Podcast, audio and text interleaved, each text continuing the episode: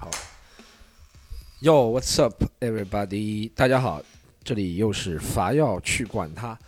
这一集呢和之前不大一样，大家知道，伐要去管他的一一大特点呢，就是一般都是我自己一个人在那儿随机的给大家讲一些东西，对不对？这是一般性这个节目的特点，一般都是随机的讲一些东西。但这集真的不太一样，这集我有个嘉宾，而且为了欢迎迎接我们这个嘉宾。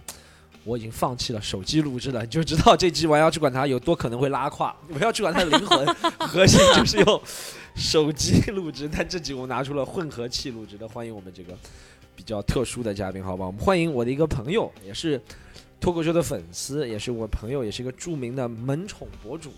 我们欢迎赵哥赵子毅。大家好，大家好，我是赵哥赵子毅。好，赵哥，哎，是这样，赵哥，我们。我刚刚在和赵哥吃饭的时候聊，这是我们第二次见面，对不对？对对对。但我们其实聊过挺多东西的，以前。呃，算是算是。对，从穿着打扮到 到松的一些个人生活方面的细节都聊了挺多的。对，和赵哥一开始认识是在演看演出来认识的，是吧？对，我记得好像是因为我买了演出的票，然后你们因为场地的原因，那一期好像要改时间。嗯。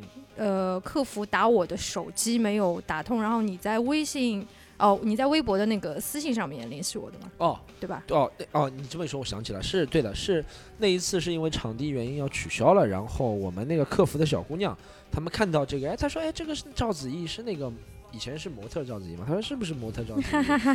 然后他就让我以前对对对，以前是知名的野模，以前知名野模是吧？对，也他说是不是野模赵子毅？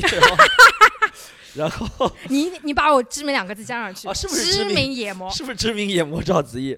我我们一开始不确定，然后他先发了一个短信，你也没回，然后我对对对，因为我那个时候信号不好，对我经常收不到这个就是移动下，对对对，真的在 地下室，真的在地下室。好，然后我就说那我试一下，去发一下那个在微博上那个知名野魔赵子怡，看两个人碰得到一起吗？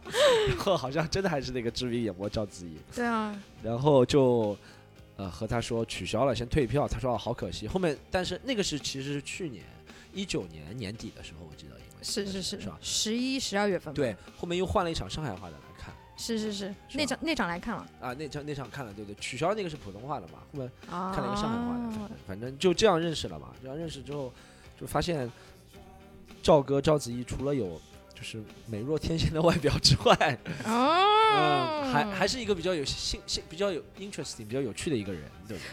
呃，有的时候可以把比较两个字去掉，还是就是有趣的人。他觉得自己很幽默了，但他我我觉得我觉得他的我觉得 赵哥我赵子怡我一定要认真的讲一下你的幽默，你确实是挺幽默的。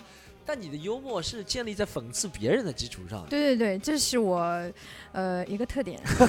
我我的确是很喜欢嘲讽别人。我还以为你要说这是我需要一个改善的地方，你认了，这是我一个特点。这是我一个特点，对。对，就是你可能如果不是长得比较漂亮，就很有可能这个幽默不好使。哎，这话我听到过很多次。呃，很多人都说，如果你不是长成这样子的话，你可能已经被打死了。打我没说打死，但我觉得可能不好使。我就从一个幽默的角度来说，可能不大好使。对，现在虽然观众朋友们只能听到我们的声音，可能看不到我就是本人的表情，但是我们请思栋来现场描述一下，我说话的时候是不是基本上有的时候嘴角会往一边有一点点歪？会有有有有。你知道是为什么吗？啊？为什么？因为我无时不刻都在嘲讽别人。哦，原来这样，讲话的时候也会。我还以为你要跟我推荐你最新做的那个。不不不，大家大家就想象一下这个表情，就无时不 刻。对他对他讲，对他讲话特别容易一个嘴角往上面上面上面弄。这已经就是刻在我的这个嘴角的这个基因里面，有可能会一代一代的世世代代传下去。女版陈冠希，你知道我意思吗？对吧？是这个。嗯，对对对对对对。知道我意思吗？好，我们那个这是我跟赵哥的认识啊。然后中间呢，我们环节今天先有可能等会儿会聊到。今天请赵哥来呢，是我之前我我也是赵哥微博上的粉丝，经常看到微博，然后看到他之前平时以前微博是讲宠物的，然后最近一一两个月看到他有进行了一场旅行。是的，是不是？然后我觉得这个旅行和其他旅行最大的不同，一是他带着他的狗，二是他是全程自驾。是的，所以我们就想。利用这一次，我问问你的旅行，然后问问你可以到每个地方的看法，或者有没有延伸出去啊？对你综合其他事情综合的看法，就基于这场旅行开始聊，好不？好。首先，这个旅行是最终是几天？因为现在到上海嘛，最终是消耗了几天？最终从出发到我回到上海，一共是用了三十五天。一共三十五天。对，从上海，因为我这次的目的地是西藏嘛，啊，我的微博上面的一个 target 也是带小狗一起去西藏。哦，嗯，从上海进藏我花了十一天。嗯，我走的是上海、安徽、重庆，就是从四川的著名的三幺八、三幺七进藏，哦这这条线叫川藏线川。藏线。十一天进藏之后呢，在西藏一共玩了二十一天。嗯，回来上海的话呢，就用了三天的时间，就比较快。这个就要问了啊，为什么去是因为走走停停吗？才用了十一天，还是回来？呃，去从上海进藏十一天，其实已经是一个非常快的速度了。嗯，，对，因为从上海到西藏的第一站昌都的话呢，公里数也有三千多，接近四千公里。对，嗯所以其实也是挺赶的。但是嗯为什么说回来是那么快？是因为我回来的时候呢，西藏开始大面积的降雪，高哦原地区，那滑回来了吗？可以用落荒而逃四个字来说，哦因为比会比较危险，那边哦又有很多的这种。呃，垭口，垭口是什么意思？就是山，对，对，就是那种山的话呢，你就要上坡下坡，这个对于落雪天来说的话，道路会比较的危险，所以我基本上算是尽快的开出哦这个落雪的地方，算这样子开回来。是不是就像我感觉到了，就是去的时候怎么说，可以说是比较 chill 放松的状态开，对不对？是回来就是去的时候就上海话就都悠悠，放松的；回来的时候就有点想赶忙就回来。对啊，因为我的计划其实是有被打乱了一下，嗯因为我这次的计划就是我川藏线进藏，嗯，然后我从青藏线出藏，就是绕一个圈嘛。哦，就往北，青藏线是往北对的，对对，对？青藏线是，往北，要往北走一点。嗯，本来是想青藏线出藏了之后呢，青海湖那边去玩一下，然后嗯再南下去甘南。甘南嗯因为也是藏族的一个自治的嗯地方，所以风土人情也是很漂亮的。原本是这样的一个计划，嗯但是因为突然落雪了。所以我青海湖等于，其实我已经开开过青海湖的旁边，但是因为落雪了，我并没有去，就还是挺可惜的。哦，嗯，甘南最后也没有去，因为甘南也是高原嘛，嗯。嗯，所以就没有去啦。好，这是总体的三十五天旅程。我们从头开始说，哎，你是不是之前怎么样的？因为我之前和你聊天了解到，你之前是带小狗是去云贵川玩，是的，是的。那你就是我可以理解成你的目标，你想做的就是去小狗带小狗去很多地方旅行，对不对？是。的，是的，是的。哦，迄今为止的话，我们应该除了若干的几个地方，可能像宁海啊、宁夏然后甘肃、青海没有去的话，还有新疆没有去，嗯，呃，海南岛没有去，其他的中国的地方应该小狗都去过。哦是，都是自驾去的。是哦，哦，哎，喂你给我们讲一下为什么？因为我我我在想是为什么不能？我刚刚问了一个挺业余的问题，我说为什么带小狗不能？你说，呃，你到你到对，你到到到到你要自驾也可以嘛？你到可能到四川先落地，然后再租个车过去，是不是小狗就比较麻烦？是是是，因为像人的话，你可能比如说我要去西藏玩，我可能飞个拉萨，对不对？嗯嗯然后到了拉萨再租一辆车。但是你带小狗出去玩，就面临一个问题，就是小狗的交通运输的问题上面。现在的话呢，还是有比较大的一个隐患的。之前也出过很多次的这种新闻，可能是小狗在飞机的运输当中被没有好好的对待啊，嗯甚至说会有一些人去故意的虐待它。哦所以出于这样的安全考虑的话呢，有还是宁愿就是说主人自己辛苦一点。嗯基本上现在我身边接触到的朋友，或者说是网上面一些呃关注的一些别的宠物博主，他们带小狗出去玩的话，基本上几乎全部都是自驾。哦，哦，哎，那个可以，我我不懂啊，但比如说你说那种高铁快递能有能有运狗的吗？高铁高铁不行，高铁是肯定不行。肯定不行。吧对对，高铁它是进进货物的，但是我知道有一些可能比较偏远的地方的那些绿皮火车，啊，那些它是可能会允许你，但是它的小狗不可能说和你一起在那个人的这人的个车厢里面车厢里面，应该是在那哦种货箱里面。那可能是比较麻烦。所以啊，对我看，一般你说那些广告，他想卖那种大的 SUV，也说你可以带你的狗出去玩，对不对对？对对对，现在好多啊，现在好多这种大的 SUV 啊，他们车的广告基本上都会放一个小金毛，嗯哦，大金毛，大金毛入境，然后就是啊，小狗可以在后备箱里面怎么样怎么样，这个嗯其实也是现在很多车的一个卖点之一了。嗯嗯嗯，我之前有个讲到宠物啊，因为啊，我之前有个朋友是一个美国人，然后他要搬到缅甸去住还是怎么样，啊然后他有个猫在上海，啊，然后要办什么证出境，是什么对对检检疫的证检疫啊。证、狂二犬的对检疫的证什么的。对，二是要安排谁来送，而且这个好像一定要是，他说是有人送过来的，但在飞机上的时候还是人和猫是分开的，对不对？呃，是分开来的，对的。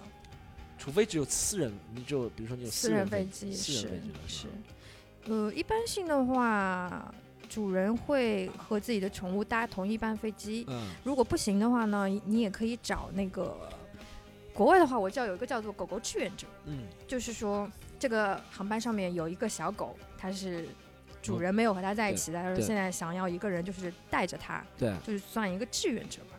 哦，行啊，没没没没没，没事没事，我暂先暂停一下，不好意思啊。哎，我我不知道我不知道可不可以讲，没事，我把这个剪掉好了，我自己听到就可以了。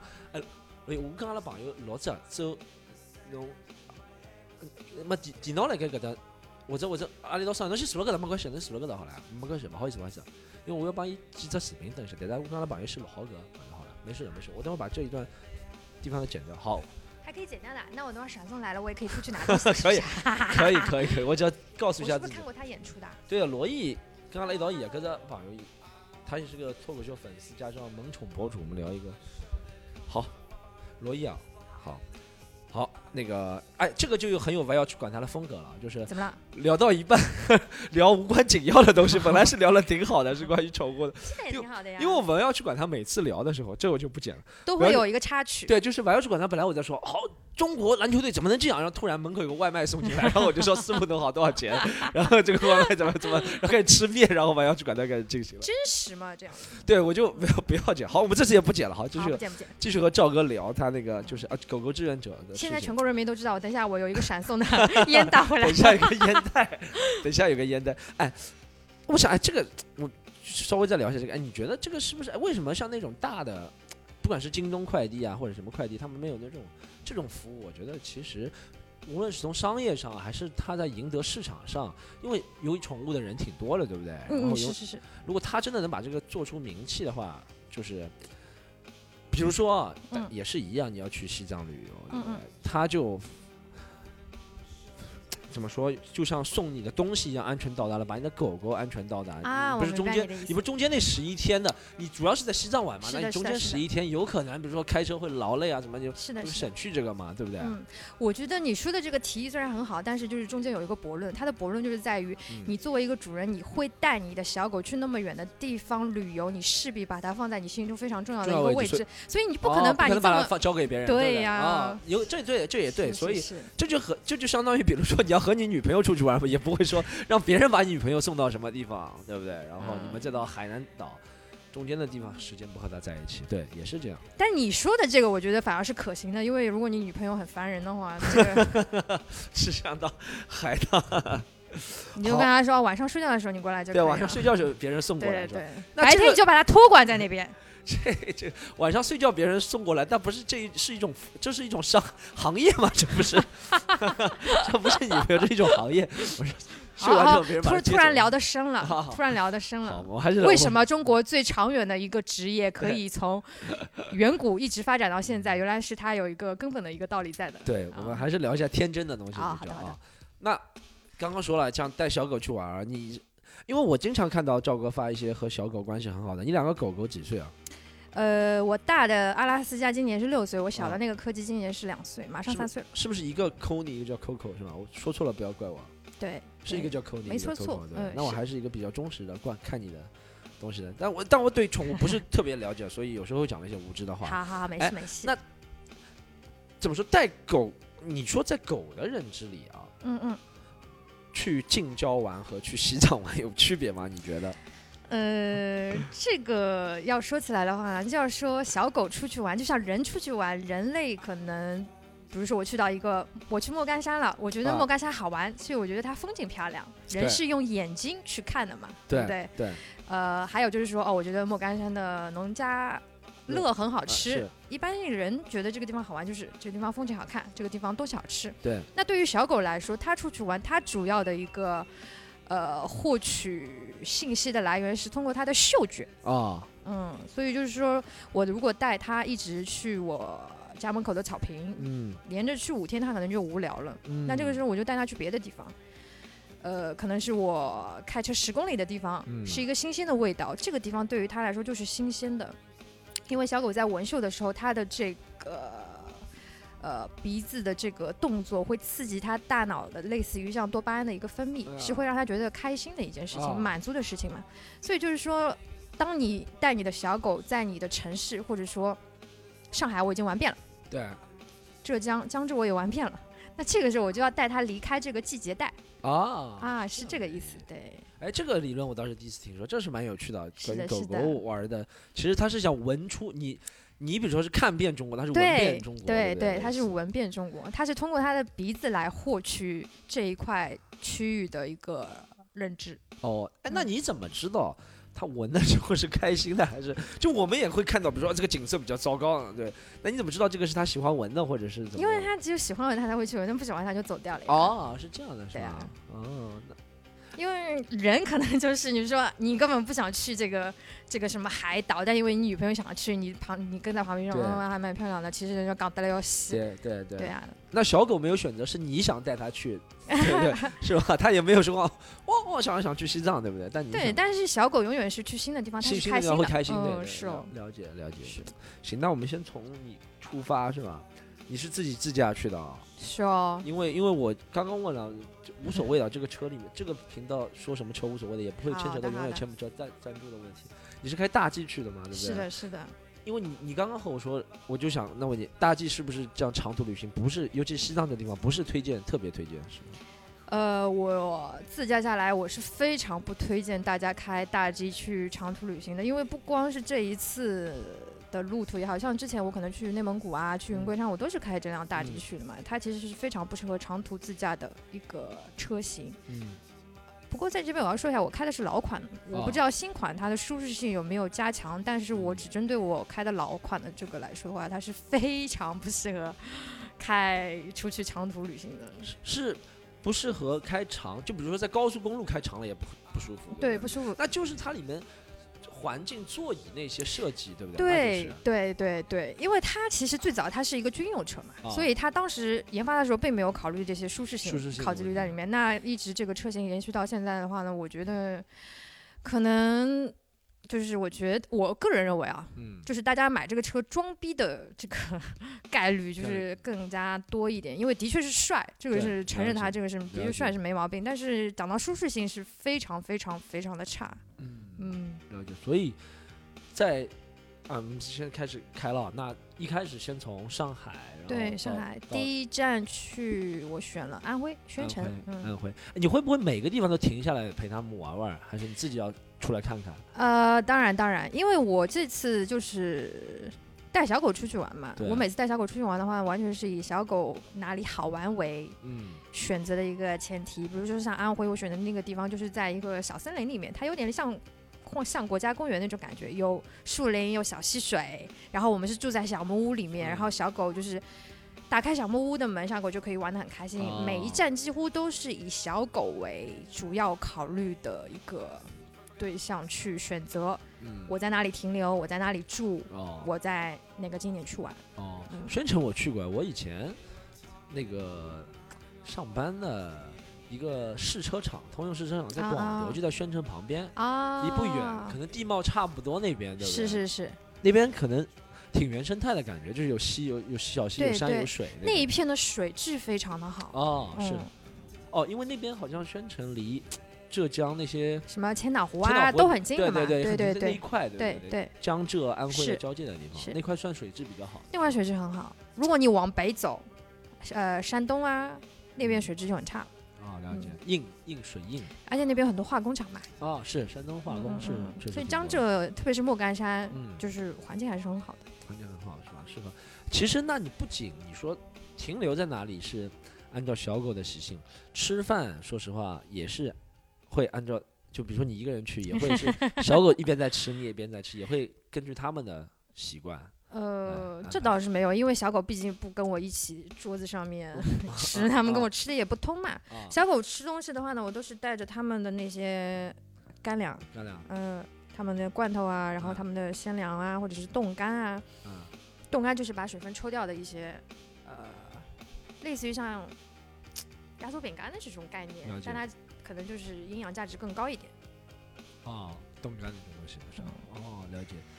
那我自己吃饭的话，就是会选择一些比较方便快的，因为我的小狗一般性都在车上等我。是啊，是啊，哎，我自己也会以前开车，虽然我没带狗出去玩，自己开车，那你吃饭怎么解决的呢？你在吃饭，你你有什么准备了什么特殊的东西在车上，能够把吃饭的问题给解决了？我就是找找饭店啊，不是找饭店啊，就是找饭店，找是饭店。嗯，那狗在车上等你是吧？狗在车上等我。一般性开到内陆城市是这样子，但是当我开到比如说像甘孜啊、四川的甘孜州那边，开进西藏的时候，几乎所有的饭店你都可以带着你的小狗一起进去，他们是表示欢迎的。无所谓。哦，那些地方可能规矩就没那么多是吧？对，而而且那边人与自然的距离就近一点？特别近，特别好。嗯，嗯，所以是这样啊，吃饭。然后现在安徽宣城，安徽我数一下地理啊，安徽开完之后，下一站应该是湖北。下一站我去了哪儿啊？我去了重庆，哦，是重庆，那应该对安呃徽，是重安徽庆？差不多那差不多，差不多，应该是差不多可以在嗯重庆那一条线。在那条线开，哎路上都是开高速公路的是吧？对啊，对啊，这一段都是开高速公路，直到我开进四川了之后，我要开始走那个川藏线，就不是高速公路了。嗯，因为我之前有个小朋友，我们公司的，他是搭车从上海啊，从宁波，哎，不好意思，又要暂停一下了，啊我的闪送来了。没没事没事没事，接个电话你去接你去接，我们把好的把这个录进去啊。喂，你好。啊，师傅，你到了吗？啊，你已经在六楼了。那啊，你去找一下了，去找一下。嗯哎，应该可以有暂停的，没事，你去找一下。我找我看一下，方块是暂停还是方块是暂停还是哪个是暂？东座六楼。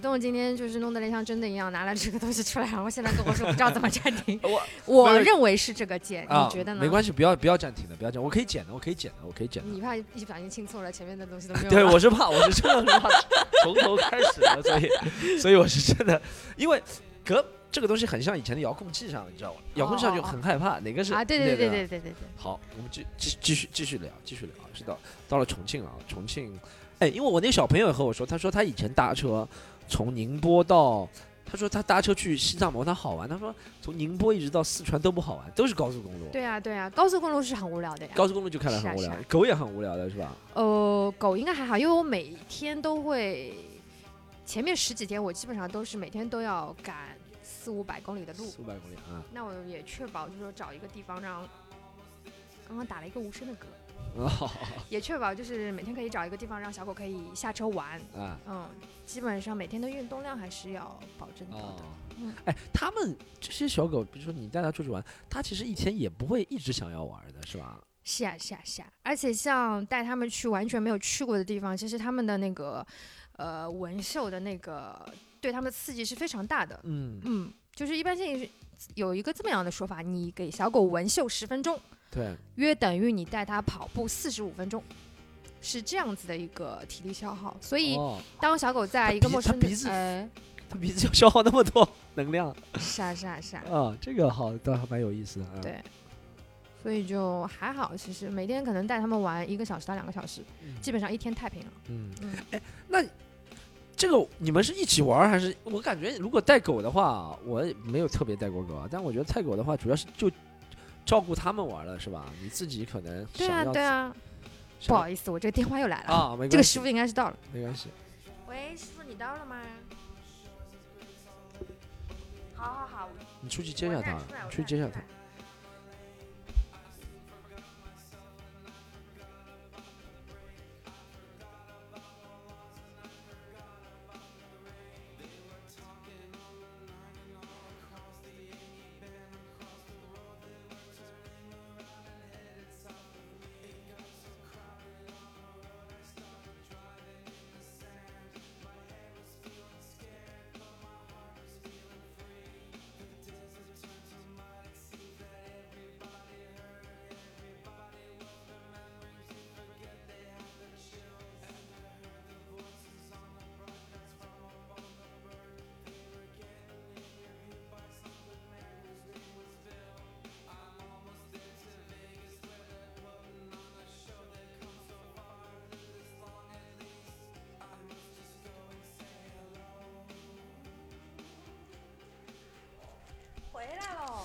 赵哥的子弹到了，对的，电电子烟的子弹到了，啊，不不推荐电子烟啊，但是 他出告诉你们，大刚出去干嘛了啊？那你一般就揪着他玩，哎，你自己这些地方以前去过吗？比如说什么宣城啊，或者重庆啊？没有没有，因为这些地方我本人不没有养狗之前，我本人是没有兴趣的。哦。是吧？重庆其实蛮好，但你重庆，我刚你觉得你带狗应该不是重庆，不是去重庆市区玩了。对对对，是一个郊区，就是环境很好，有点像那种度假村的感觉。对对，重庆好像除了市区之外，其他地方也都是中原地区的风貌。就对，因为它它其实出名是我我自己去过一次啊，就但是去市区啊，它市区比较好，就是那种电影的那种感觉。对对，小香港的感觉。小香港对小香港重庆嘛，你没有去市区是吧？这次我这次没有去市区。我觉得，呃，其实养了小狗之后，嗯，因为我的那个六岁的小狗是我第一个小狗嘛，我以前没有养过小狗，嗯，我觉得养了小狗之后，给我最大的一个改变就是，拉近了我与人、我与自然之间的关系，与人的距离就拉远了，是吗？就不是那么喜欢人了，是还真的是，还真的是，的确是这样。哦，会会不大喜欢人，就觉得跟，的确是因为有有一句就是。网络上面有一句话不是这么说吗？就是跟狗相处多了就不想跟人在一起。啊啊，的确是这个样子。了解，了解，了解，可以。那后面去四川，然后就进藏。对，之后就是那一条线，然后我就从四川的甘孜，甘孜，甘孜进就是丁真。对，我路过了礼堂。路过，你路过了礼堂。路过。漂亮吗？推荐去吗？特别漂亮。其实只要一进到高原地区了之后呢，风景就特别的漂亮了。对，因为哦，因为它的植被啊或者怎么样就，对，就风景完全就不一样了。对，进入高原地区。而且我不知道是不是因为高原的关系啊，可能就是高原不太适合人类居住，所以高原的地方人就会比较少，人口密集一旦下来了之后，你觉得所有东西都和谐。对，自然会被保护的比较好。是是是，而且，呃，像甘孜啊或者是甘南啊，他们这些藏族的自治区，因为是有信仰嘛，所以他们对动物的。关系和内陆城市对动物的关系是完全不一样的。嗯，这是我第一次在一个地方的高速路，就是国道上面看到他们会专门竖这种立式牌，嗯，蓝色的牌子上面会写着保护动物。哦，对，你在内地你可能只看到禁止鸣笛，对对对，或者说禁止掉头。但是我从来没有在一个地方看到过“保护动物”这四个字，只有在西藏是我第一次看到，而且他们是基本上二三十公里就会立一个。哦，是吗？对对。哎，那这个其实啊，没去过的真的不知道。我以前会对西藏啊，不是对西藏人啊，但会西藏这个地方印象啊，是因为我以前只知道藏书羊肉或者是什么。羚羊或者是什么牦牛，藏羚羊，就觉得那边就是对动物就是吃的嘛，不是就很好吃嘛？你这么一说，我可能是觉得大开眼界啊。就呃，其实是叫牦牛，不是牦牛。牦牛，牦牛，这种不是牦牛，对，牦牛，牦牛，牦牛，牦牛，牦牛，牦牛啊。对啊，我之前因为我这次我第一次去西藏嘛，我之前对西藏的了解也是很少的，可能都是看别人的介绍啊，或者是别人的一些。旅游的一些视频，那这一次自己去了之后呢，发现的确是不一样。很多人会非常嘲讽那些很文艺的人，说我去了西藏，心灵被净化了。其实我觉得没有那么的夸张，但是你的确是会对你有一些改变。你你在那里？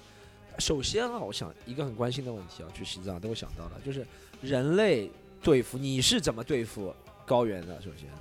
啊，在去西藏之前呢，其实我给自己做了很大的心理准备，因为有特别多的朋友，他们可能已经去过西藏了，都跟我说自己到了拉萨也好，到了哪里也好，有多难受，第一天晚上睡不着觉啊之类的嘛。嗯嗯。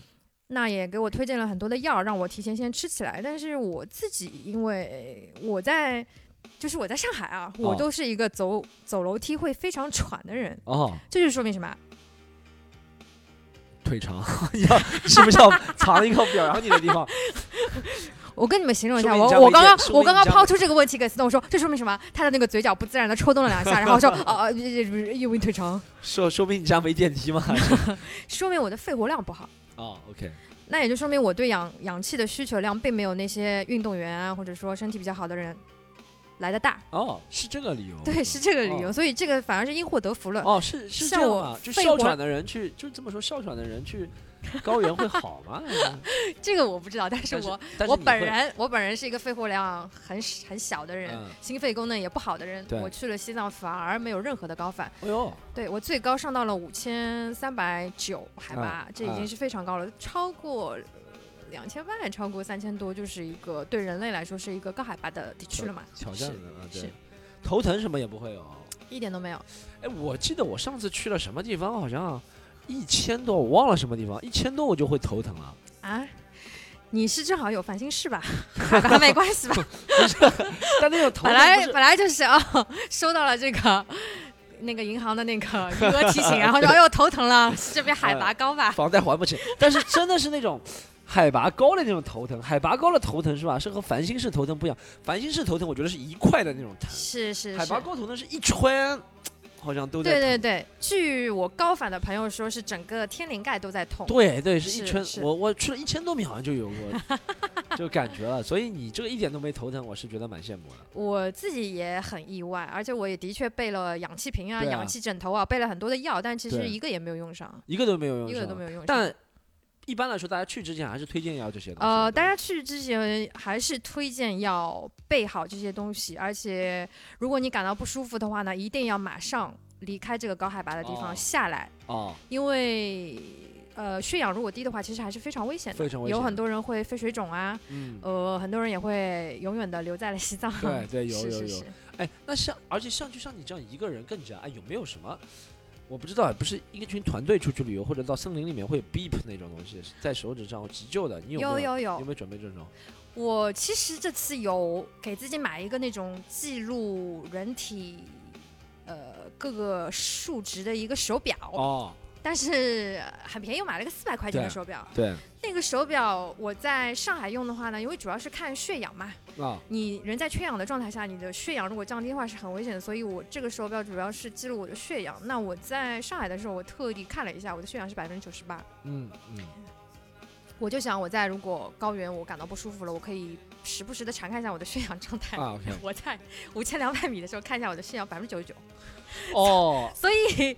这个手表可能是不准，但我觉得我没学过科学啊，但有可能是它会反人会加紧供氧或者是怎么样。我不知道这个原理，但应该说是不太合理的一件事情是。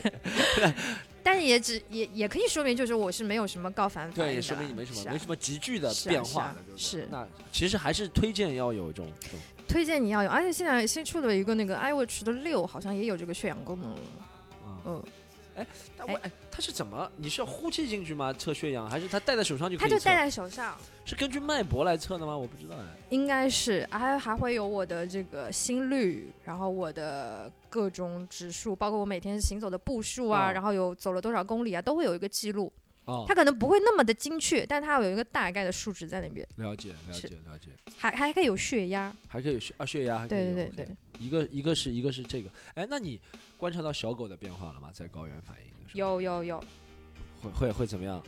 呃，这一次 非常有意思的一件事情是，嗯，因为我说我要去西藏，很多人可能以为你是不是要去拉萨，因为大多数人对西藏的第一个概念就是拉萨，对对对。丁真也是，是是是，丁真为什么？是因为他们很多呃信仰的人，他们想要去的两个地方，第一个就是拉萨，去拉萨朝拜；那第二个地方其实是鲜为人知，但其实这个地方是。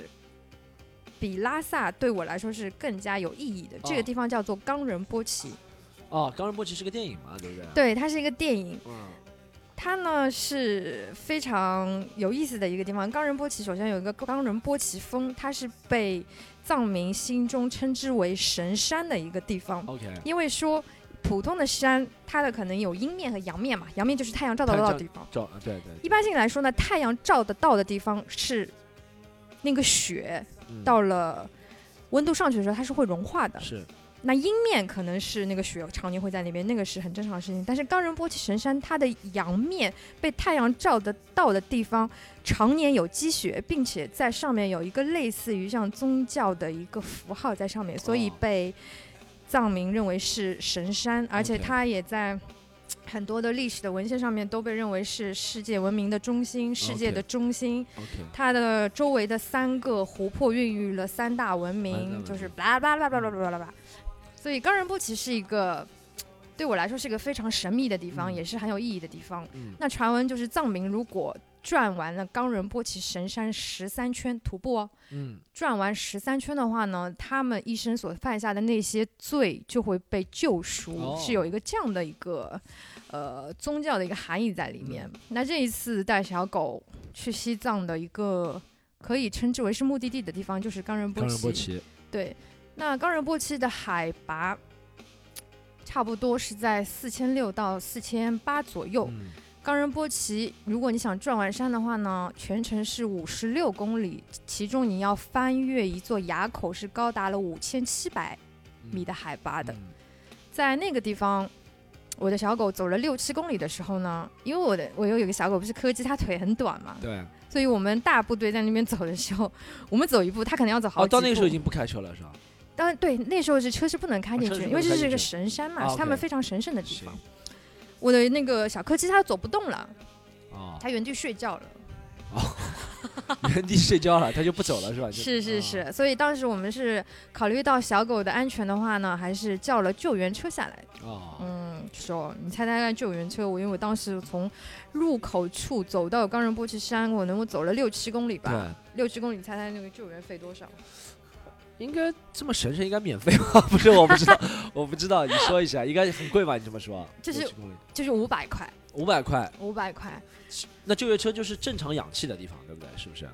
还是救援车其实它只是就是负责开进山把你接下来。哦因为有很多转山的人，就是可能身体不适？身体不适，他们都会需要用到这个救援车嘛。而且这个救援车是由当地人、当地的某一个旅游公司才有这个权利可以开进这个神山，所以他们就等于是垄断了。嗯，嗯嗯嗯，但也是这样是做了专业的人做专业的，事嘛，对？专业人做专业事其实是也是合理的嘛。对，对啊，了解。因为如果你价格很便宜，大家都哦我我不行了，走不动了，叫车吧，然后那这个神山可能就会被破坏呀，是或者是被影响啊，怎么样？哎，那冈仁波齐位置是在哪儿？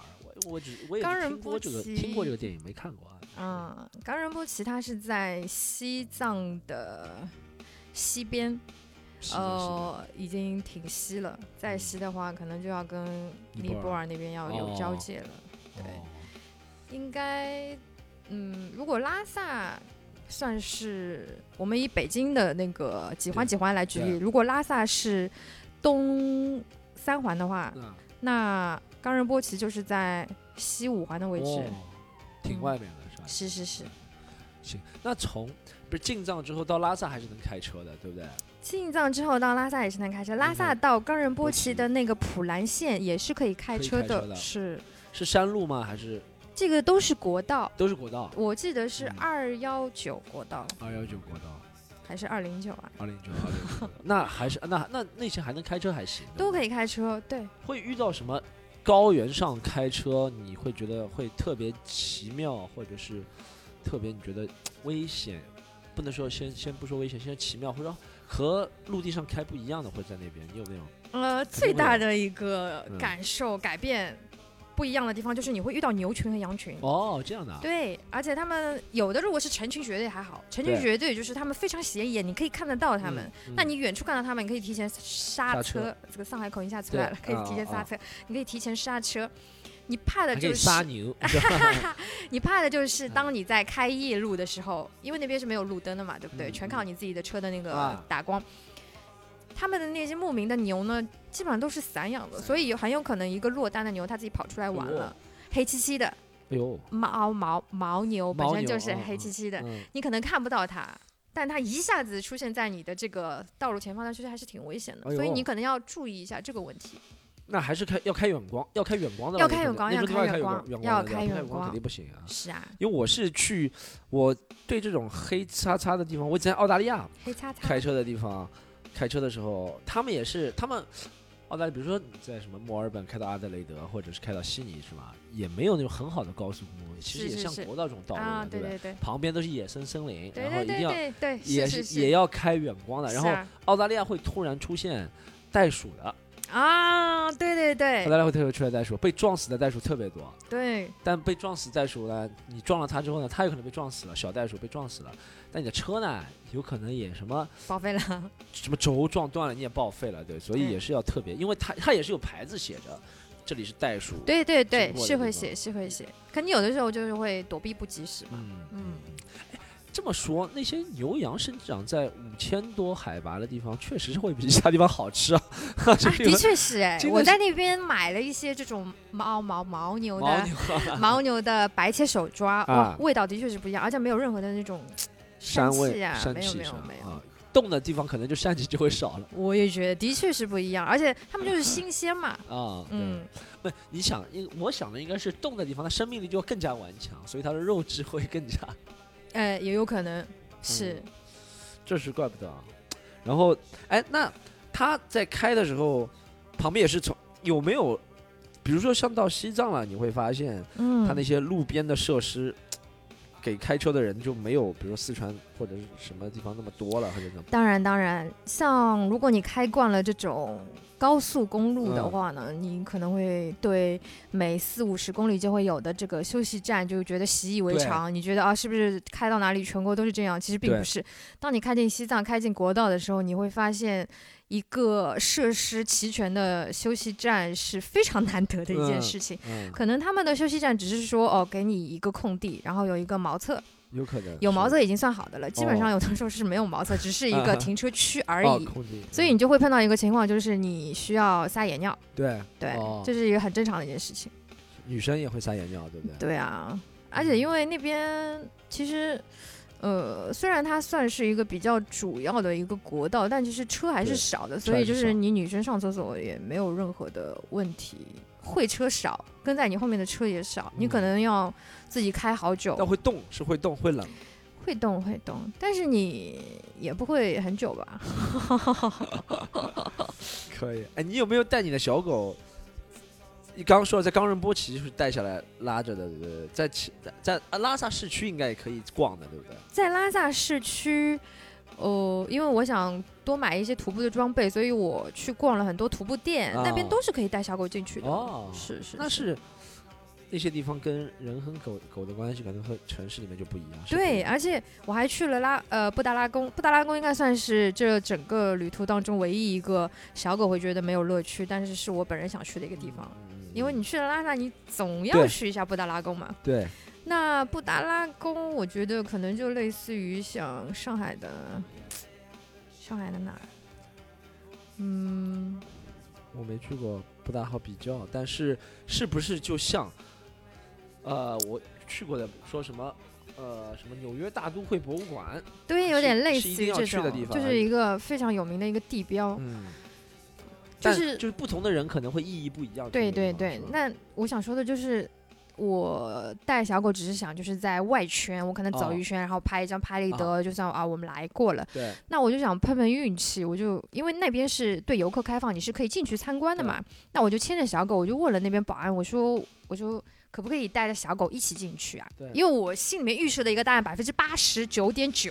是不可以，嗯，没想到他跟我说，他说可以啊，你牵着绳子就可以了。我竟然就带着小狗进去了，还能进去啊？对啊，就是我非常意外的一个地方。然后后来才听说，就是说很多的藏民会带着自己的小羊，哦，也可以进去。对，我觉得这就就是当下的给我的一个文化的冲击，就是他们对待动物的一个嗯想法和内陆是差的非常的多。差的，对啊。再再说一下，现在再说一下那个人，因为。最近不是丁真出名嘛？所以大家会觉得藏族人的长相嗯，比较比较比较粗犷，是是比较，野性，对不对？然后他们那个皮肤的状况可能和内内陆人不一样，是吧？对我刚回来那几天，我的皮肤就是跟丁真一模一样，他们叫我上海纷争 上，海纷争，《甄嬛传》的真的很夸张，嗯。因为那边的那边的太阳不是叫太阳，那边就叫紫外线。紫，外线那边，真的是很厉害，因为是不是因为高海拔高的关系才会是紫外线？真的真的，而且那边就是零下可能零下五度好了，但是只要你晒得到太阳，你穿短袖没有问题。对对对啊嗯，对啊，还是很有意思。而且我觉得丁真哦，他的审美其实，在康巴汉子当中，他是属于比较偏内陆化的，他是属于哦奶油秀气的那一种。是是是我觉得康巴的汉子在他们眼里，如果长得帅的，有点类似于那种。脏兮兮的帅，就有点小田切让啊，主演内丰的那哦那种帅，那种感觉，就是骨骼感很强，可是哦肤质没有那么的白皙，嗯，丁真也没有那么白皙，但是不是更矮壮啊，或者怎么样？没有，他们就是他们的可能身高并不会太高，但是绝对是很扎实的。我就是跟他们从小吃的东西有关系，就是奶制品啊，然后这种牦牛肉啊，嗯。嗯，啊，那你你看到了，像比如说那边人当地居民啊，比如说拉萨当地居民，是或者是昌都当地居民，是是他们穿着打扮啊，嗯嗯或者是那些你觉得的平时交流行为举止啊，或者怎么样，有没有很有西藏特色？还是你就觉得呃，昌都的话就还好，就是他因为他们跟呃四川啊这些会比较就是接壤的地方嘛。对。但你往西边走，嗯可能你走到中藏和后藏的地方，因为拉萨比如说是前藏的地方，你越往里面走，你就会发现他们的当地的特色是越来越浓嗯厚，甚至我之后去的有一些地方是没有办法跟那些当地的藏民交流的，因为他们哦不会说汉语，对，他们只会说他们的藏语。有可能。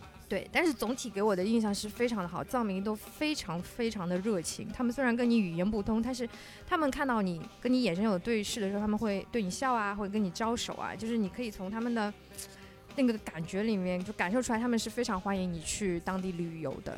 有可能应该是是哦，哎，那你去的现在这个十月、十一月是旅游的旺季吗？还是呃，是旅游的淡季，而且我也不推荐大家在这个季节去。呃，高海拔地区去旅游了，因为你和我会碰到一样的情况，就是下雪，那就是哦，开车比较危险了。其实他们的黄金的旅游的月份应该是六七八九。六七八九是，嗯，开车开车下雪，你碰到下雪了，对啊，下雪了，在哪里碰到？还是有多危险？呃，我是在冈仁波齐转完山，然后我回到了拉萨附近，我在日喀则嗯，准备去从青藏线出藏的时候碰到了落雪。哦，那因为路程的话呢，我必须会翻过五到六座大山。哦那在下雪的时候呢，那个路面就会非常的湿滑，嗯，甚至还会结冰。是的，那这样子的话呢，对你上坡下坡是非常危险的。我一路上面看到非常多的有轿车侧滑啊，哦然后有 SUV 开得太快和集装箱相撞啊，就是非常危险的一件事情。对对对，而且很多车都会爬不上去坡或者下不去坡，他们就停在这个路中间，这个其实非常危险的，因为他们一旦溜坡，肯定的可能就是一个连环的事故。连环事故是啊，而且这个东西就是你要看后面的驾驶员的注意力集中是不是怎么样，对吧？不容易，也很容易撞上去的。是啊是啊，我我有一次就是特别危险的是，我开过了一个弯口，弯口右转之后，我我是一个应该是一个下坡路了，当时是地面已经全部都积雪，也有嗯结冰的嘛也有暗冰。嗯，我开过去之后，我发现。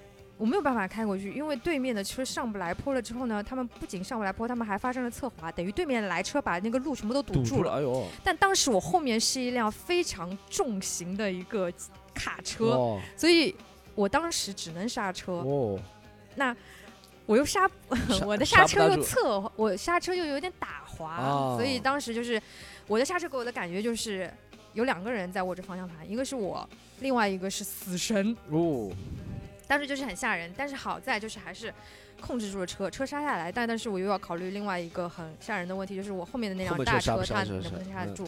好在它也刹住了，并且在我前面堵住路的那些要跟我会车的上坡的司机，马上把大石头放在那个卡车上面，因为他们也害怕，如果那个卡车刹不住，刹不住撞到我也会撞到他们，所以大家就大家就一起把那个石头放在他那个轮子下面嘛。嗯嗯嗯。然后后来好在我就是。第第一次我买这个车四年了，第一次用到这个低速四驱的这个功能。低速四驱。慢慢慢慢，我就是十码、十五码慢慢下山。低速四驱，我学车的，我觉得低速四驱的解释可能就是它在，就是在低速的时候还能保持一就抓地力和牵引力那种，是吧？是是感觉。是，你会感觉稍微会有一点点不一样，你就会感觉这个车稍微扎实了一点。扎实了一点。对，但其实。在特别滑的路面，低速四驱也并不能给你太多的保护。其实最关键的一还是应该换雪地胎，但因为我实在是来不及了，我换雪地胎必须要在那边等三天，从成都寄过来。哦，还成都寄过来，对不对？但是你说我这雪地胎如果开到内陆城市不下雪的地方，又没用了，又换，那怎么办？我还要再换回来，那我原来那个胎没地没有地方放啊。哦，是啊，了解了解。是，所以大家还是尽量不要在雪季的时候去到这个高原地区。可能就你刚刚说的六七八九四个是。不会下雪了，其他是不会下雪，不会下雪。其他感觉是是，他们可能十月中、十月底，如果下雪早的话，就开始下雪。开始下雪了哦，那是有点危险的，在那个地方下雪。哎，那我想再问几个，你在那边住是在拉萨的时候住是住哪儿？住？住，因为我带着小狗嘛，所以我的住宿可能会有一点点麻烦。但是我发现一个很好的事情，就是当我进到西藏了之后，我一般性都会选当地比较好的一些酒店。对。那我都会打电话过去问，会说呃，我这边有带小狗，可不可以一起入住？对。基本上得到百分之九十到九十五以上的答案都是说可以的。可以的。是啊，所以住是没有任何问题。看到一个，我看到你发了一个，好像是本来说可以带狗，后面是不行，对不对？有个地方还是后面沟通了之后又行，是怎么样？嗯，最近那不是去那个好像在徐州吧？哦，那是我上次去内蒙的时候。哦，那是内蒙的时候。是是是。就会发生过他们电话里说。可以带狗，但是到现场是不行。是啊，因为因为很有可能就是酒店当时也没有沟通好，可能他跟这个员工说哦是可以的，然后那个一下子哎经理跳出来说哦不行啊怎么样？对，但是就是我因为这种事情跟这种酒店吵过很多次架，对。你一般是想让他们，你既然已经来了就要住了是吧？如果你电话里说了，对不对？因为我一般性都是在网上面看到你这个酒店上面勾选了允许携带宠物这个选项，我再去电话再次的确认。如果你还是给我一个肯定的答案的话，那我大老远的开车过来，你再跟我说不行的话，那我肯定是会很生气啊。嗯，后来那个酒店君兰嘛，徐州的君兰，后来我就发了个微博，甚至我还做了个视频狂喷。哦，我看口口吐芬芳在里面。后来他们就是酒店有联系我，口吐芬芳应该是你的基本 基本操作。嗯，对对对，我就是一个素质很差的人。然后那个进来酒店就是还好，他们后面就跟我赔礼道歉，然后就是送了我一张什么这种什么卡，意思就是说啊，你以后再到什么别的城市，希望你也住我们君兰酒店。我不会。了了了解。住，哎，我我讲到住啊，我我以前有两个朋友关于讲关于西藏的传说，不知道，因为你说你在西藏的那段时间玩，是单独和自己小狗玩多，还是有时候会和别人一起有那种互动 interaction？呃，我到西藏的拉萨之后呢，我有两个男性的朋友，他们分别养了一个拉布拉多和一个哈士奇，他们是从北京。开过来的，然后我们一起去了冈仁波齐。哦，那对，我们冈仁波齐照完山之后呢，我们就分道扬镳了。他们就回北京，然后我再继续我自己的这个旅途。嗯，那那那那还行，那还行。哎，我听说，我讲一两个西藏的，怎么说？不能说是轶事吧？听说那种 myth 传说吧。他说，不是女孩子其实挺喜欢去西藏的，对不对？在你呃大学的时候，就是对那种向往。啊！你是不是要跟我说能够搭车就说明什么什么？对对，就好像我好像听说有那种传说。是是是，在去西藏之前我也听说过，就是说好像就是如果你在西藏，你搭别人的车，就等于是你默认一些事情的发生。对。对你有你有在当地看到过这种吗？在当地我看到的都是那些上下学的小孩子，就是你看他们就是当地的藏族的小朋友，他们可能上下学，可能因为就是如果不坐车的话，他们走路要走个两三个小时，所以他们会在路边拦车。哦，他们会在路边。对对对，还有一些可能就是当地人在那边路边拦车，但是第一个对于我来说，我出于自己的安全考虑，我是不会停车的。第二个就是我的车已经完全装满了，是不可能再多装任何一个人了，所以我我都没有没有停，所以我也没有仔细的去询问说，呃，你们拦车到底是要干嘛什么？也有碰到过说拦车是问你要零花钱什么的，哦，是也会有。我觉得出于大家安全考虑啊，这种情况一般性就是不要停的比较好。嗯，是。那么拦车还挺多的，是不是？只碰到过当地人，没有碰到过。因为因为因为那个 是上次我们那个胡志阳，就我们公司那个小伙儿，他和我说，他说他本来我们也不相信在中国有这个拦车搭车的这个环境，对不对？因为可能国外还是有这个文化，美国啊或者是那些公路文化，在中国好像没有。但是他说你不问，你真的不知道有人真的会愿意给你搭车，他就真的搭车从宁波。一直搭到四川，本来也要进藏的，然后到四川的时候，他又好像发生一件事情，他去北京了，但他他一路搭过去，搭了三四次才搭过去。真的？对对对。那他是我运气很好，运气很好。小可能小伙不知道为什么，反正小伙子他是小伙子嘛，二十岁左右，所以就这样可能搭车。哦。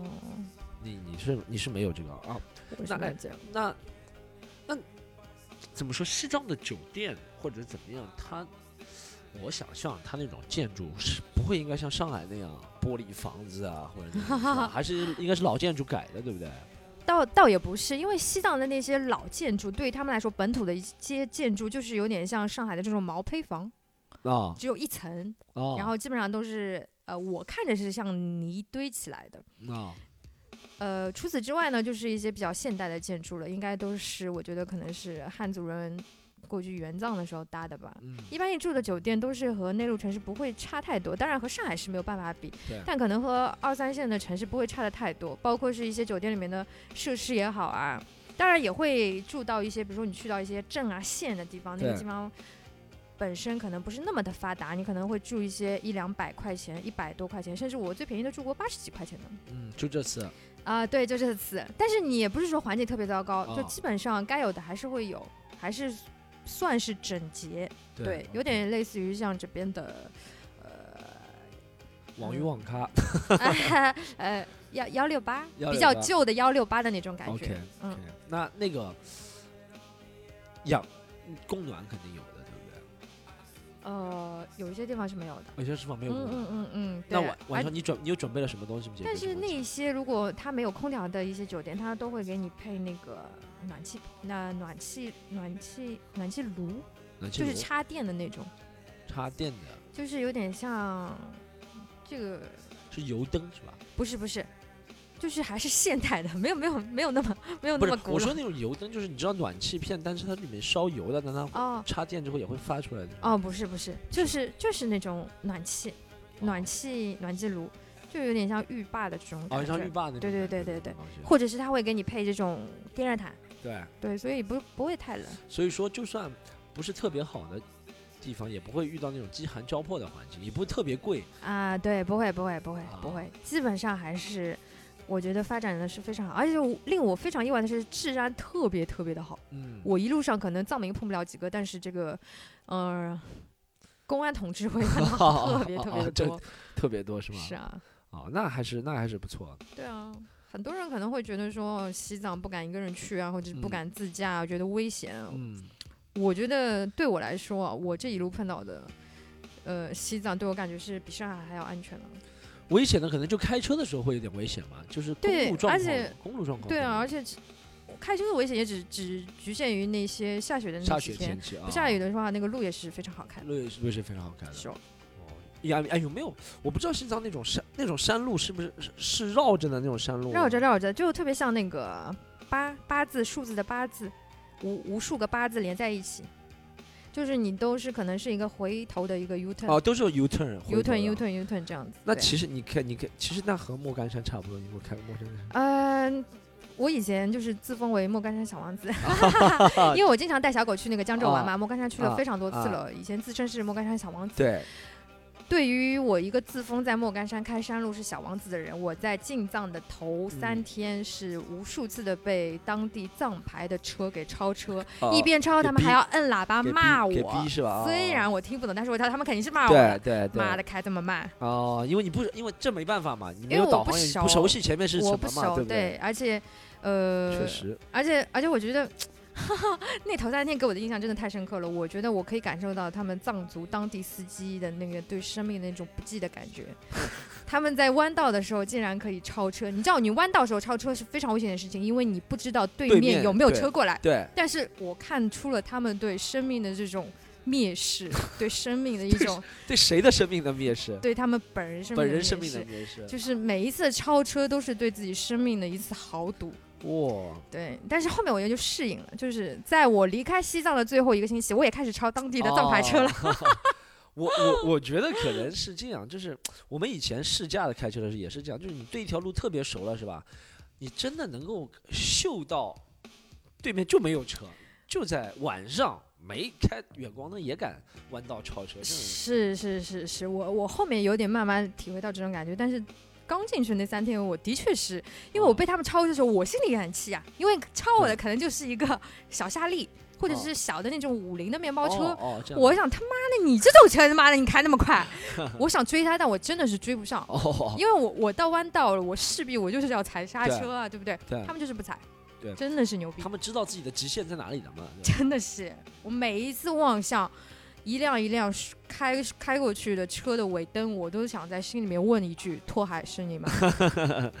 对他确实开车这个东西，在西藏，在西藏开车总体你觉得算好玩吗？呃，很好玩，开车的乐趣。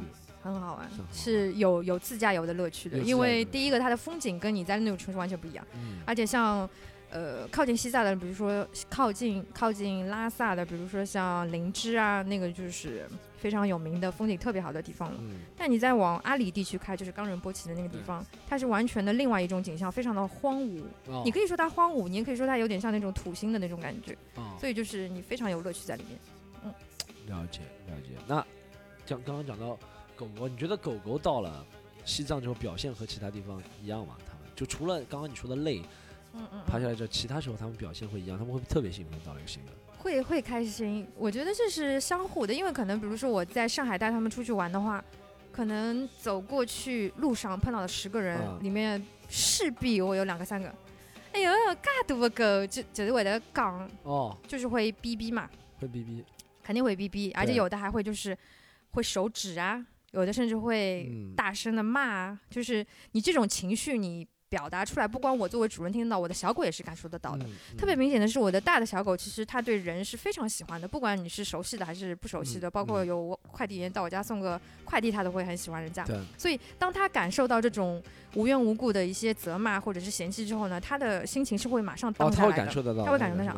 本来可能说它的尾巴是翘着摇来摇去的，但是碰到两三个这样的人之后呢，它的尾巴就垂下来了。哦，到后面它可能就不想走，它就想回家了。哦，那反过来说，到了西藏之后，因为大家对这些动物的这个理解不一样，情感不一样，你表达出来的都是非常欢迎的。嗯首先不是说欢迎，然后他们就无所谓，就是你带狗 OK 啊，你带狗，你想带狗一起进来吃饭，你带进来好了，他们就会觉得就是是很正常的一件事情。那小狗感受到了这个，就是起码就是说是被平等对待吧，做一个就是他们也会觉得不大恰当的比喻啊，就在西藏带狗，大家对那种怎么说习惯性的程度，实质是不是上是不是就像在成都或者上海这样大城市里面看到 gay 的感觉，是是不是对你，我觉得可以做个比喻。对对对对如果其他地方你两个男生牵手的话，可能会指指呃点点啊会有怎么样啊但成都、上海大家觉得无所谓，对不对？对，啊，对，就是这种感觉。有种那个感对觉，是吧？对，嗯，哎，我找到一个 找到一个比较敏感的话题，但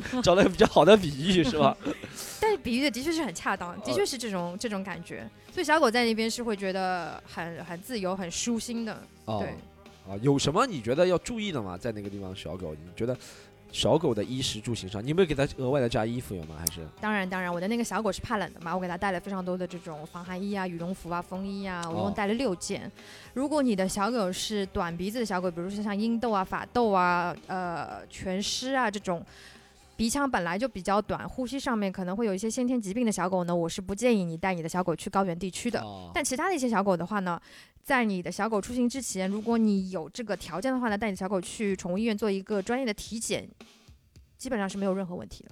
了解了解，这个建议挺好的。然后在西藏玩了多长时间？两三周，三二十一天，二十一天三周是吧？是是是，后面是不是？哎，是不是可能玩了两周之后，你就觉得自己挺熟了，是吧？呃，会不会有那种感觉？对呀、因为我一路都是呃感受到了藏民非常大的热情，而且他们都很愿意帮助人。啊因为我有一次在路边我要装防滑链嘛，对，就一下子跑过来五个藏族小哥哥帮我装。哦，是吗？对啊，而且我之后就是我想送一袋我从上海带过去的零食给他是是你穿，超短裙在那个地 没有，我就我就穿了、穿了很厚，啊我的我的一双好乳也没有露出来。方？所以我觉得他们应该不是因为我的这个外外貌来帮助我，只是就是 想帮助人，嗯了解了解，就特别的善良。应该会，应该会。我我听过，哎，我我不知道西藏那边怎么样啊，但我听过好像去越城市化不那么严重的地方，人我不讲呃热不热情好不好，我不能判断，但我觉得有一个特点，我去过一些不是城市化那么严重的地方，他们的人走路都走在马路当中的，对啊，对啊，对啊，是吧？他是你不知道是不是这个感觉？他们觉得这个路是你后天开，这本来就是我我该待的地方，对不是啊，对？是啊，只有城市里面人会怕车，就是要人一定要在人行道啊，去越那个地方。以前我们去那些地方试车，去安徽省某些地方，嗯或者是嗯去会去到湖北省某些地方，是啊，是啊，村庄里面人都是走在马路当中的。对对对，因为你是车是新来的对啊，对啊，种的对啊，本来就生活在这个地方。这个对于他们来说，我觉得也是可以理解的。其实，对对对啊你就是去到了他们那些。对，哎，那你藏藏那藏藏藏族人的话，在你看来，呃，他们生活的方式，刚刚我们也讲了，其实穿着打扮啊，还是挺好认出来，对不对？长相非常好认。如果他们就算跟我们穿一样的卫衣 T 恤，但是也是可以看得出来他们是藏族。首先，他们的肤质就不一样，肤质就不一颜色不一样，肤质嗯不一样。嗯还有就是他们表现出来那种气定神闲的状态也是不一样。啊因为我第一次去成都的时候，我就感觉成都人民生活的节奏非常慢。对，你有这个感觉吗？有有还还是有一点。他们好像碰到什么事情就是没什么大不了的嘛，怎么样怎么样，嗯吃个火锅打个麻将。对藏族的话呢，就是感觉比成都那边的还要再慢。哦，他们可能就是每天就是放羊，或者说我今天就是想到这个地方来玩一下，可能他就是坐在那边，就是给我一个这种感觉，他们不赶时间。啊，对，哎那拉萨，刚刚讲到放羊，拉萨城市里面拉萨有除了旅游业之外，你觉得还有什么？它是比较，我怎么说，支柱产业，或者是它有什么新的发展，啊或者怎么样？他们那边是不是也有像市区里面像我们这样是专门的住宅区，有什么嗯 CBD、或者是有？有也是，有也是城市有化的。拉萨啊，我觉得是我虽然这次我去的城市并不多，但是也有几个地方，拉萨是最繁华的一个地方，可能是嗯因为它是最广为人知的一个西藏的一个著名的城市吧，嗯特别的。特别的现代化了，已经、哦有医院啊，有这种住宅区啊，甚至有这种高楼啊，都有。啊，对，但是你再往里面走的话呢，这种就越来越少，越来越少了，少就像你说，越往西走越少，是吧？少。行，完了，完了三周，完了三周，就是因为下雪。本来想去，你跟我说想去青海的嘛，想去青海湖、茶卡盐湖，最后哎再南下到甘肃的甘南，甘南也很漂亮。甘南，去甘南再玩一圈，原本计划是这样一圈下来，应该要有两万公里左右吧，这次才一万两千多，一万两千多。对，一万两千吧。嗯，嗯我看你那个车的照片，车也都是，但车还好，就是虽然你说不舒适，但性能方面没有出现特别大的问题，是不是？呃，对对对，它动力是没有问题的，嗯就是不是很舒适。嗯，嗯，对，而且我开了越野胎，到最后碰到下雪的时候，其实是比较滑，滑就除了这两点不太好，其他没有什么嗯毛病。而且你可能推荐，如果下次要换，应该是丰田那些大的车会比较好一点。对对对，如果你们不带小狗去西藏玩的话，我是推荐你们可以飞机落到昌都也好啊，拉萨也好，对啊，然后在那边先待个几天，让自己身体一下子适应这个海拔了之后呢，再租一个丰田的车嗯会比较合适一点，比较合适又大，嗯又舒服。嗯。好，我们差不多这次是聊到这个。哎，我我想插一个题外话，关于那个这次旅行之外的旅行，你觉得给你带来最大？哎，你觉得带来最大的收获，除了你和小狗之间，你完成你的心愿，是让他们去了之外，你就排除小狗之外，你觉得自己这个西藏之旅能够收获什么，或者能够回想起回想起记忆最深刻的每次？如果以后和别人说起的话，啊，是什么对生活的感觉吗？或者是嗯，我觉得这个可能也是为什么我非常喜欢自驾游的一个理由，因为像我平时是做自媒体的嘛，是做博主的。生活中，我可能只要我醒过来，我第一件事就是拿手机，哦，而且我要时不时的看一下，呃，我的这个社交媒体的状态啊啊。刚刚我们录了一个多小时，你好像只看了三次，就是因为接电话没有没有开玩对笑。对对对，嗯因为这个就是尊重你嘛。嗯，嗯对，嘴巴又斜了。像像平时的话，像平时的话呢，我是手机是一直拿在手上的，嗯甚至包括我吃饭的时候，我都要不时的看。这个其实已经是深深的刻在我的这个骨子里面，没有办法改掉的一件事情。哦但是只有当我在自驾游开车的时候，因为我没有办法看手机嘛，哦所以我反而会有很多静下来想对，开车的时候真的不要看手机。对啊嗯，会有很多这种时间可以去想一些问题。哦，所以我觉得这个对我来说是我非常喜欢自驾游的一个很大的一个理由，因为这个时候我可以抛开那些虚拟的世界，哦，真真实实的活在一个现实生活当中，并且去、哦呃感受像我之前说到的，拉近了人和自然之间的一个关系。嗯，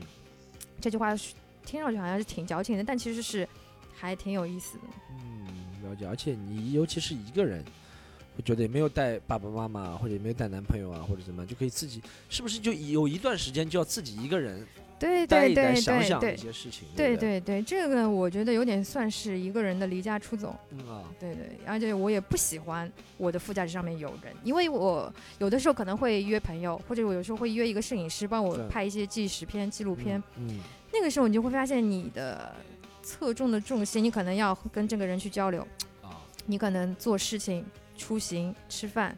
你可能要考虑到他的意见，但只有当你完完全是一个人的时候，你可以完完全全遵守你自己的内心。自己主宰嘛，自己做。这次也拍了挺多的 vlog，我也看手到，手手，我也看到发了很多。有一个很火，你看了吗？那个小狗追车的，我我哼应该我给你们形容一下 他这个局促不安的这个表情，还说什么经常看看你微博，啦啦啦我是看我是看，但可能没有每个都看。那条很火，那条是我在冈仁波齐神山转完了之后呢，啊旁边有一个叫马旁雍措，是他们的一个神湖。神湖对，在神湖上面，我们下午在那边搭帐篷玩了。对那我碰到一个小狗，当地的一个小狗，然后过来嗯跟我的小狗玩了很久。啊，最后我们要吃完晚饭的时候呢，还给它喂了一顿晚饭，它就特别的乖。嗯，嗯，然后最后因为天气原因，本来想在那边露营的，因为太冷，零下十几度嘛，所以哦考虑到我的小狗怕冷，我就嗯最后还是准备拆了帐篷。那时候已经晚上八点钟，拆了帐篷，我就还准备走了。然后我就和那个小狗说我要走了，嗯，走了走之前呢，我给它开了一个罐头给它吃，啊，然后我就开车走了嘛。当时正好因为那个镜头很漂亮，所以我就拍了一段航拍。然后我飞着飞机，我发现为什么后面有哦，个小你还带黑点。你还带 drone 去的是吧？当然，当然哦，这个是如果你视频里面没有航拍的话，你就不是一个高端玩家，就没有逼格这个视频。啊，对，总之就是我飞无人机的时候，发现后面怎么有个小黑点，嗯然后我从后视镜看那个小狗在追我的车，哦，这样啊，所以这一路上面我给它停下来起码三四次，我给它吃了各种各样的东西，然后它一直在追我的车，哇、哦然后我就。正好因为有无人机拍着嘛，就把这个记录下来了，就是很感人，特别的感人。那是不错的感觉啊。它是别人的小狗吗？它是应该是当地牧民的一个小狗，因为之前我碰到它在放牧。哦。是是是，哎，那个我我待会儿再好好看看，那个是不是应该配上？哎，那个是不是应该配上什么音乐？然后没错，我配了一个韩剧的音乐配一个，韩剧的音乐，是不是配什么？呃，难受生死恋里面那种就走，差不多差不多，还啊真是。还真是哦，那个视频真的是，我现在看我都每嗯逢看必哭好。等我想，我等会儿看，我想情绪化的时候也看一下。啊！你推荐现在跟大家形容一下，这个 Stone 的眼睛已经是我越来越看不到了，已经很累了吧？是不是？把眼睛睁开来跟我说话没有我。是真的感情至深，要用感情了。好，我们这一集和那个我们赵哥子毅是吧，分享了一下我们这个西藏旅行了，真的挺好的。我觉得，因为很多人去西藏，大多数人已经去西藏的已经不多了，虽然是是挺热的景点，但也不算特别多。是然后你还是通过自驾带着狗的方式啊，有不一样的角度啊，给我们看到了，非常感谢你能够分享我们这个事情啊。然后哎哎哎，有一个题外话，最后一个最后一个题外话，想问一下赵哥，哎，前两天和微博上吵架是因为上海人是吧？为什么？因为微博上，我也不知道哎，而且我就是哎，是不是你每次发我们这个问题就无关？是不是你每次发别人会觉得你在就觉得我在炫富，我在凡尔赛，有有压迫感。是是是是，我有看到一个评论说什么什么，我我不喜欢他，呃，这里他是指我，他说我我不喜欢赵哥，因为他每天的那个 vlog 拍出来说这个房间不贵，才七八百块钱，他就觉得好像我说这句话可能就是触犯到他了吧，但其实我觉得是没有什么吧，七八百的确是不贵啊，而且我订的是一个套房，七八百真的是很便宜。对啊，所以就是这种人很多，因为他没有办法跟你活在你的这个呃同一个世界里面吧，应该说是，所以就是很正常。你在网络上面做博主，有人喜欢你，有人不喜欢你，是很正常的事情。是，哎，你做这个博主，其实讲到底是，你是什么时候决定做宠物博主的？应该是在四年前吧。就四年前。是啊。你你会觉得你会觉得吸引来的人一般也是喜欢宠物，自己有宠物的。刚开始，如果只是单纯分享猫猫狗狗可爱的照片的话，你会吸引来看热闹的、喜欢小狗的、想偷窥你私生活的，你会吸引特别多的人。但是当我一波一波洗粉之后，可能是最后剩下来的就是会认同你养狗这个价值观的人，他们会留下来，其他一部分人就变成黑粉。你现在你，我发现你现在 聊的狗的东西还蛮深入的，就是聊聊什么心狗狗心理啊。呃，很多状态啊，那些不仅仅是单纯拍照片这么简单了。对对对，单纯拍照片，嗯，拍照片也会拍，但是我觉得还是要，你既然好好的养这个小狗，你就要在乎它的方方面面，不管是它好看的照片，或者它吃的怎么样，或者穿的怎么样，包括是它的精神状态怎么样。了解，OK，好，好，这一期我们就发要去管它聊到这里，好吧？大家这一集收获应该挺多，一是音质。清楚是吧？清楚，二是收获挺多的。我们大家如果以后有兴趣，一是关于宠物的问题，可以找我们找个 Angelina 照，好不好？是在微博上，对不对？是的，是的，是的。想想想看他，你也想带着你的宠物啊去旅行的话，也可以。看他那些博客，可以有，可以有，我会有分享路线。不是说前车之鉴，就是看一下有没有一些自己的经验心得啊，可以从他身上学到，好不好？好，我们这一集非常高兴和赵哥。好，谢谢谢谢 Stone，Stone 辛苦了，Stone 终于把眼睛睁开来了一点，现在马上下班了。我要做医美了，我要把这个眼睛睁大。下一集我要去跟他再见，拜拜，拜拜。很感谢大家收听这一集的《不要去管他》，想要聆听更多节目。请在各大 podcast 平台订阅“伐要去管它”，伐是伐木的伐，他是宝盖头的他。另外，如果想来现场看我们演出的话，可以加喜剧联合国公众号，盒是盒子的盒，喜剧联合国公众号或者小程序。谢谢你们。It's